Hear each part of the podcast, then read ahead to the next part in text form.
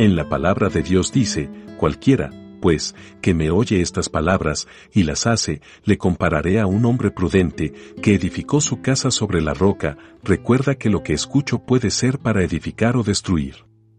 No olvides seguirnos en nuestras redes sociales como Iglesia Querit y acompañarnos en nuestros en vivos todos los domingos a las 9 de la mañana. Dios te bendiga hoy y siempre. Dios les bendiga a todos en este día. Primera Tesalonicenses 5, 16 al 18 dice, Estad siempre gozosos, orad sin cesar, dad gracias en todo, porque esta es la voluntad de Dios para con vosotros en Cristo Jesús. Cuando estamos turbados y agobiados muchas veces agradecemos. Es una pregunta que debemos hacernos constantemente y cuando lo hacemos. ¿Lo hacemos de corazón? ¿Creyendo que lo que estoy diciendo? En este pasaje de la Biblia vemos que Dios nos dice que estemos siempre gozosos, que oremos siempre y aún más que ello, miremos que debemos dar gracias en todo, no solo en algunas cosas, sino en todo, porque es la voluntad de Dios para nosotros. Así que lo que estemos viviendo, atravesando, debemos dar gracias en todos. Esto es un ciclo. Cualquier situación, cualquier cosa buena o mala que parezca, debemos estar gozosos, orando y demos gracias. ¿Qué es la gratitud? Según la Organización de Naciones Unidas, o la más conocida como ONU, dice que la gratitud, la cualidad de ser agradecido, consiste en apreciar los aspectos no materialistas de la vida y la voluntad de reconocer que los demás desempeñan un papel en nuestro bienestar emocional.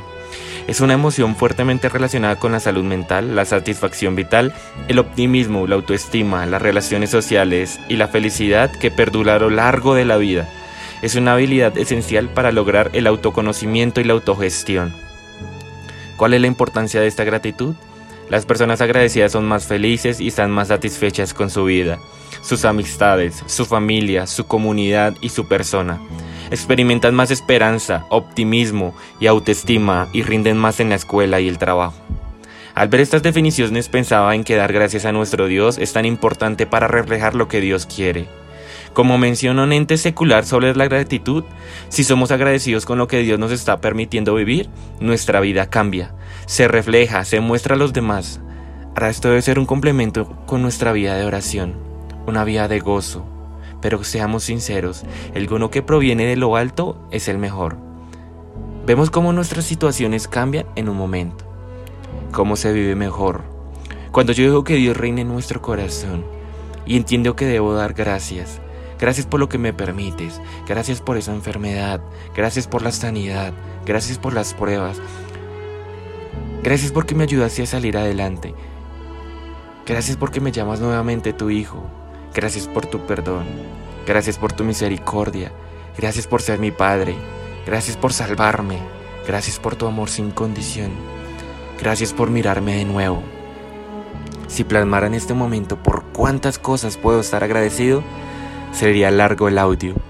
Pero creo que cada uno de los que escuchamos hoy este mensaje sabemos por qué debemos estar agradecidos. Dios te bendiga hoy y recuerda siempre dar gracias y más al que, se al que te sustenta siempre y ese es nuestro Padre. Dios amado, Dios les bendiga.